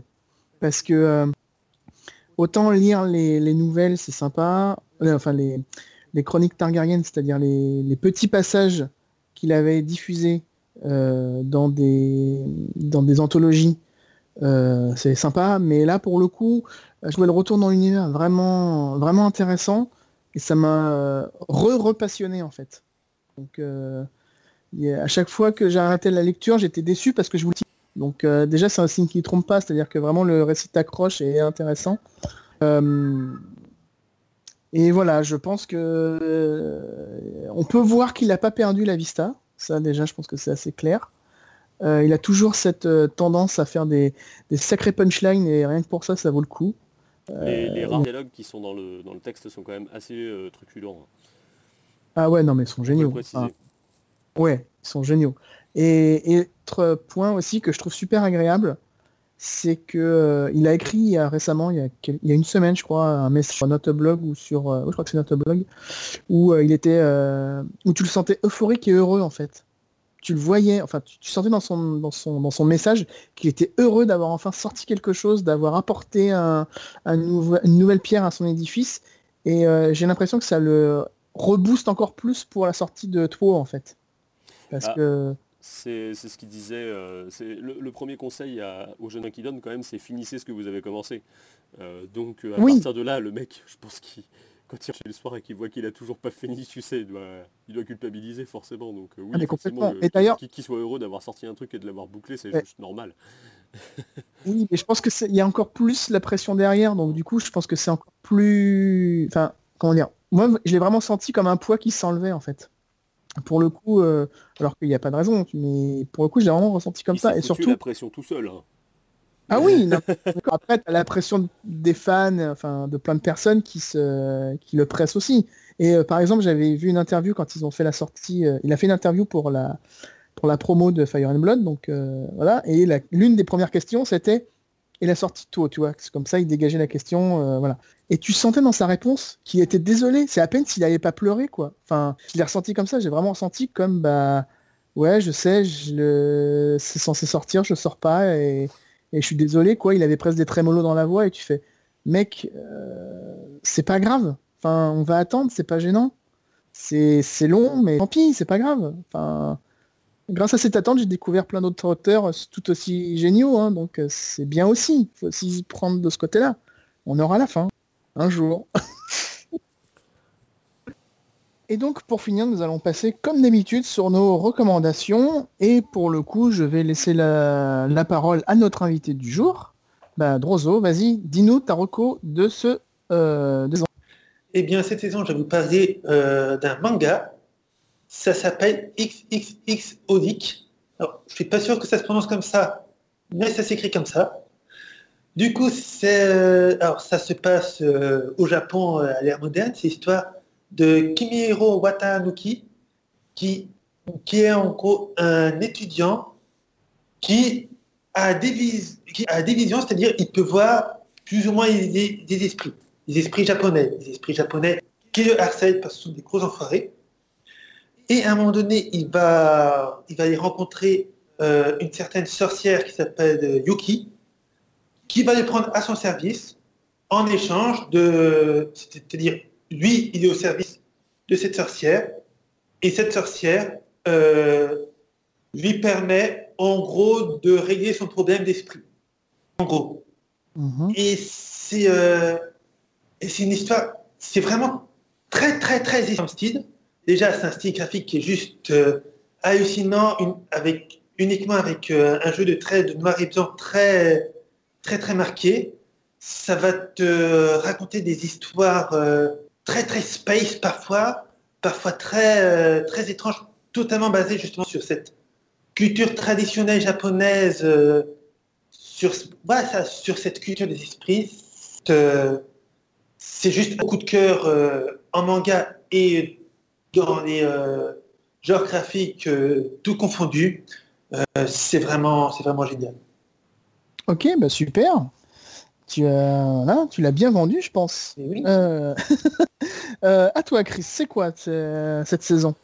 Euh, bah moi cette saison euh, je ne recommanderais pas via la vidéo puisque je ne fais pas que le montage. Euh, dans cette saison moi je vais parler euh, juste vite fait euh, des films Netflix, euh, notamment de deux d'entre eux puisque j'ai eu l'occasion d'y voir un bon film et un film sympa. Euh, mais dans les deux cas en fait ce qui m'a fait chier c'est que c'était diffusé sur Netflix. Alors euh, Autant je conçois que ce soit une des premières plateformes de distribution, tout ça, autant il y a des trucs que ça me, ça me saoule de voir certains films sortir dans ce format-là et uniquement dans ce format-là. Ne pas avoir une vraie sortie Mhm. cinéma ou ne serait-ce que le... Bon, j'aime bien acheter des DVD et des, et des Blu-ray, quoi. Donc euh, la, la dématérialisation du support me, me gêne vraiment. Et le fait de voir le film sur ma télé, dans le meilleur des cas, parce que moi je fais le choix de le regarder sur ma télé, mais il y en a certains qui le font sur téléphone ou sur, euh, ou sur tablette, et je pense que ça peut encore perdre. Euh, Je sais pas, il n'y a pas l'expérience cinéma, alors qu'il y a des films qui le mériteraient largement, et du coup je vais vous parler de deux de ces films. Euh, le premier qui était le film sympa et Outlaw King de David Mackenzie, euh, qui est un film qui est un- une épopée euh, médiévale qui reprend là où Brevard s'arrête, en gros quoi. Donc on va pas suivre William Wallace, euh, on va le laisser mort et enterré dès le début pour suivre les, les premiers pas de Robert The Bruce. Donc l'acteur principal n'est pas forcément très charismatique, hein, c'est Chris Pine. Mais il y a des seconds rôles assez sympas, dans l'ensemble il y a plutôt des bonnes gueules. Il y a un table effort qui est fait sur les costumes, le film il est complètement tourné en décor naturel, ils ont tourné dans toute l'Écosse, on peut, on peut voir des paysages de partout. Euh, quand on connaît un peu la. Quand on, sait, quand on a voyagé là-bas, c'est juste génial quoi. On, retrouve tout ce qu'on peut visiter. Et euh, il y a des batailles. Le, début du film, c'est quand même un gros plan séquence. Je crois que ça dure quasiment une quinzaine de minutes. Dans le plan séquence, il y a des, des, des, merde, des, euh, des seigneurs qui, qui prêtent allégeance. Euh, dans la foulée, il y a un duel. Derrière, il y a un trébuch qui balance un truc sur Édimbourg. Enfin, c'est euh, c'est- fou, quoi. Et, et juste pas pouvoir profiter de ça en salle, c'était dommage, quoi. Après, le film a Mm. des défauts, je trouve, qui fait que c'est le film sympa et pas le bon film. Mais, euh, mais merde, quand il y a des gens qui se, bah, qui se démènent pour donner de la texture à une image et pour faire euh, en sorte que tout soit beau à l'écran, que les couleurs soient travaillées, que les décors soient, enfin que ce soit des vrais décors qui soient euh, présents, que les gars ils aillent tourner sous la pluie avec les pieds dans la boue et pas juste en studio. C'est embêtant de ne pas pouvoir profiter, de ça au cinéma. Et je l'ai d'autant plus ressenti sur le deuxième film dont je voulais parler, mais que je conseille aussi de voir, hein, qui est La balade de Buster Scruggs de- des frères Cohen. Mm. Qui, pour le coup, alors les Cohen, c'est des gens avec qui j'ai pas beaucoup d'affilée, j'ai vu beaucoup de leurs films, mais en me disant j'ai passé un bon moment, mais j'ai pas forcément, enfin, je vais pas bondir de joie quand ils vont en ressortir un, quoi. Et c'était la première fois en en voyant un que, bah, que à la fin, je me suis dit ah cool, j'ai envie de le revoir en fait. Euh, du coup, celui-là, euh, il est un peu plus particulier que le précédent. Autant le précédent, c'est une chronique qui va permettre à, Robert The Bruce d'être euh, de- d'être roi, finalement, d'être accepté en tant que roi. Euh, autant, et d'ailleurs, dedans, euh, pour ceux qui aiment voir euh, Stephen Dylan jouer un roi euh, éclat, puisque ça suffisait pas dans Game of Thrones, il, il joue aussi dedans. Il joue le roi anglais. Exactement de la même façon que l'acteur qui jouait le roi anglais dans Bref. Ah ouais, d'accord. voilà. Du coup, dans Buster Scruggs, on est dans un autre format. On est dans un format de... Alors, attends, j'ai un doute d'un coup. Il y a six courts-métrages euh, qui sont intégrés euh, les uns avec les autres pour former une espèce de, de panorama de tout ce qu'on peut voir dans le western. Euh, c'est assez chouette, on passe d'une ambiance à l'autre à chaque fois que ces petites nouvelles, parce qu'on est sur du format nouvelle presque, chaque fois qu'elles se terminent, euh, bah, on a envie d'en savoir un peu plus, on serait bien resté un peu plus longtemps avec les personnages. Les prestations sont assez chouettes, le- on va retrouver du beau monde et des gens un peu moins connus, on va, on va avoir James Franco, il va y avoir Liam Neeson. Euh, pour les fans d'Harry Potter, il y a deux de lait dedans. et euh, il y en a, il y en a d'autres encore. Il y a Brendan Gleeson aussi, euh, qu'on a, qu'on a le bonheur de croiser dans un rôle où il tire pas la gueule. Du coup, ouais, c'est chouette. Et une fois de plus, et à Tom Waits aussi, j'ai oublié. Une fois de plus, bah, il y a un travail sur la photo, c'est assez bossé pour sortir en salle. Pourquoi, pourquoi est-ce qu'on on l'a balancé sur Netflix quoi? Mm. Qu'on m'explique, c'est c'est- pas possible autrement. Et c'est pareil, il va y avoir- bah, du coup, il y a eu la sortie récemment du Mowgli de Andy Serkis.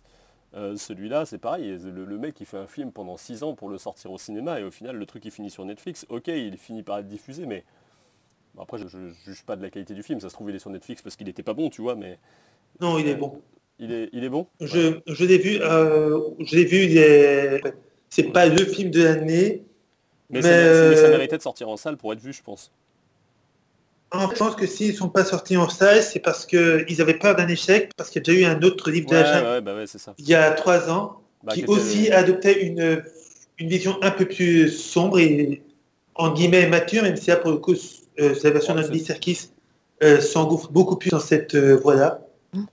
Mais voilà, à bah, mon avis, c'est pour ça. Bah du coup, ouais, je pense que c'est pour ça, mais c'est- dommage de pas laisser, enfin, de pas laisser le choix d'a- d'aller en profiter dans une salle obscure, quoi. Et je vous ai entendu en off en parler pendant que j'apprends des micros, mais euh, effectivement, moi, ça me fait un peu peur. J'ai pas encore maté. Je sais pas s'il est sorti le Roma de, de Cuaron aussi euh, sur Netflix ou pas, mais voir des, voir des gens comme Cuaron et, et, et les frères Cohen sur Netflix plutôt qu'au cinéma, c'est euh, Mm. ça me fait chier, quoi. Donc euh, voilà, c'est de la reco contre reco, c'est-à-dire euh, Ouais, ces films, ils sont bien, faut les voir, mais, mais la façon dont c'est diffusé à l'heure actuelle, ça me, ça m'embête. Ouais. Ce qu'on peut comprendre, effectivement. Ouais. Moi aussi, je suis toujours gêné un peu quand j'ai des, quand il y a des, ce genre de film qui est sur Netflix. euh, euh, bah, par exemple, t'as le, t'as la jurisprudence Okja, tu vois. C'est Mm. Ouais, pourquoi il est sur Netflix et ils l'ont pas sorti en salle? ouais, et puis ils font des Euh. espèces de pseudo-sorties salles, ils choisissent trois cinémas, ils disent qu'il y a une sortie en salle juste pour pouvoir être en course aux Oscars ou à, ou à C'est. Et Ah, c'est- c'est un peu foutage de gueule, quoi, mais... euh, En fait, en fait ça, s'ils ne sortent pas aussi en salle, c'est parce que la loi française ne leur permet pas. S'ils sortent en salle, ils doivent attendre trois ans pour pouvoir les diffuser sur leur plateforme. Et quand c'est eux qui ont produit et financé le film, bah, on peut comprendre qu'ils n'aient pas Bah, super envie. pour, le coup, je trouve que c'est pas vrai sur le cas du. bah, que ce soit Out ou. ou. merde. euh, celui des frères Cohen. Pour les deux autres, je sais pas. euh, Bah, Pompier, pareil, hein, pour le film de, de, d'Andy Serkis. euh, ils sont diffuseurs. Ils donc, c'est qu'ils sont achetés au moment de la diffusion. Ils ont peut-être mis un peu de sous avant, mais dans les faits, euh, tu regardes les boîtes de production dans les, dans les fiches techniques des films, c'est pas eux qui ont avancé les sommes pour, euh, pour créer le film, quoi. Ben, ça, ça dépend des cas. Euh, dans le cas de Okja dont tu parlais euh, tout Oui, à mais Okja, ouais. c'est un cas particulier. Euh, Okja, c'est un cas particulier parce qu'il y avait eu le débat. Enfin, c'était la première fois qu'on était confronté à ça. Maintenant, euh, je te dis, là, je te parle de deux films où, pour le coup, ils sont vraiment, ils sont pas producteurs à, à 100% du truc. Donc, euh, C'est vrai. Donc là, euh, les frères Cohen, tu vois, ils sortent dans 20 cinémas aux États-Unis pour dire qu'il y a une sortie salle en même temps, et puis, et puis voilà quoi. Et c'est un peu dommage, ouais. Moi, je, je- je reste un, je reste un aficionados du- de, de la, de- d'aller au cinéma, a- aller au cinéma quand, euh, quand c'est possible et quand, quand j'en ai envie, pour les films que j'ai envie de voir dans ce, dans ce cadre-là. Et du coup, ça me désole un peu. Je sais pas. Imagine, euh, enfin pour moi, c'est comme si tu allais voir euh, Gladiator euh, sur ta télé avant de le voir euh, au cinéma, tu vois. Pour les gens qui vont vraiment kiffer le film, euh, c'est quand même, euh, c'est quand même très différent, quoi. Enfin, je sais pas. Oui. Mm. Et euh, c'est bête, mais on a été voir euh, Bohemian Rhapsody en début de semaine dernière. Euh, c'était peut-être pas le film du siècle, mais l'expérience salle, elle était hyper importante. Je le remate sur celui-là et je le trouve insipide. Alors que là, euh, le, le- tout ce qui était mixage sonore autour des chansons de Queen et tout ce qui était expérience de live à la fin du film était euh, hyper saisissante, mais parce qu'on était en salle. Genre, je pourrais jamais vivre ça devant ma télé. Effectivement, ouais, je suis d'accord.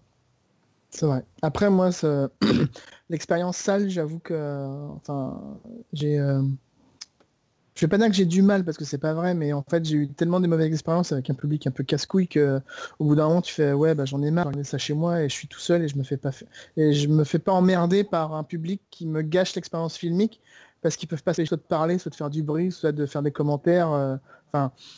Ouais, mais- bah, je comprends, j'en ai eu aussi hein, des séances comme ça.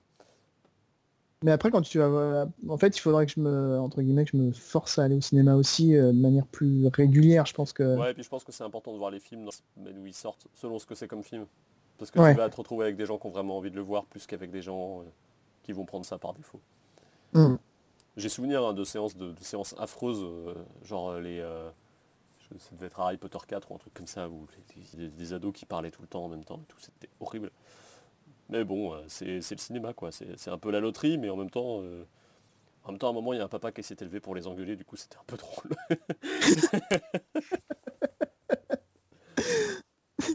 bon, et ta reco à toi, Geoff? Euh. Oui, alors moi, ma reco de cette saison 6, ça va être... euh, Alors ça va être une reco, je suis désolé pour le coup. hein. C'est Non, pas mais euh, ils, font, ils font des bonnes séries. Mais après, euh, ce qu'ils produisent en film, moi, je suis un peu plus sceptique. hein. Parfois, euh, Oui. Lex, l'année dernière, c'était une boule Ah non, c'était nul. Voilà. C'était De, Bright, de, de, de trucs de fantasy moderne. Ouais, Bright, ouais. c'était nul à chier, c'était de la bouillasse. Mais voilà, c'est un jour on en reparlera, mais c'était nul à yesh. Nul. Bref, euh, la Marocco, c'est une série qu'ils ont faite, je suppose. Euh, en fait, c'est la série Castlevania. Donc, euh, c'est un, dessin animé, hein, style que ça comme ça, qui est, une adaptation de la série de jeux vidéo Castlevania, du coup, qui est sortie d'abord sur Nintendo et qui maintenant est un peu sur toutes les plateformes. Le pitch, c'est la famille Belmont qui combat Dracula. Donc c'est un truc sur les vampires. Euh, et autant la première saison était, on appelait ça une preuve de concept parce qu'il y avait que trois épisodes ou quatre, je sais plus. Enfin, c'était très très court. C'est des épisodes qui durent 20 minutes. Donc c'était très court. C'était vraiment, je pense, pour montrer qu'ils pouvaient le faire. Autant la deuxième saison, c'est une dizaine d'épisodes et c'est vraiment génial. Vous avez euh, il y a des développements dans la, dans la personnalité de Dracula qui sont vraiment géniaux parce que le pitch, alors le pitch très rapidement, c'est euh, Dracula euh, invite, enfin une femme se rend chez Dracula, Euh, Dracula en tombe amoureux et pour faire plaisir à cette femme va se balader dans la dans le monde en marchant en fait. Voilà, il n'utilise pas ses pouvoirs, il va vivre comme un vrai humain. Voilà. Et cette femme qui l'a recueillie est une femme, euh, est une scientifique en fait. Elle, elle veut faire progresser les, les gens, elle veut, elle veut donner du, elle veut soigner les gens, etc. Sauf que ça se passe à l'époque médiévale, enfin dans une époque médiévale fantasmée, on va appeler ça comme ça. Et du coup, elle était de sorcière.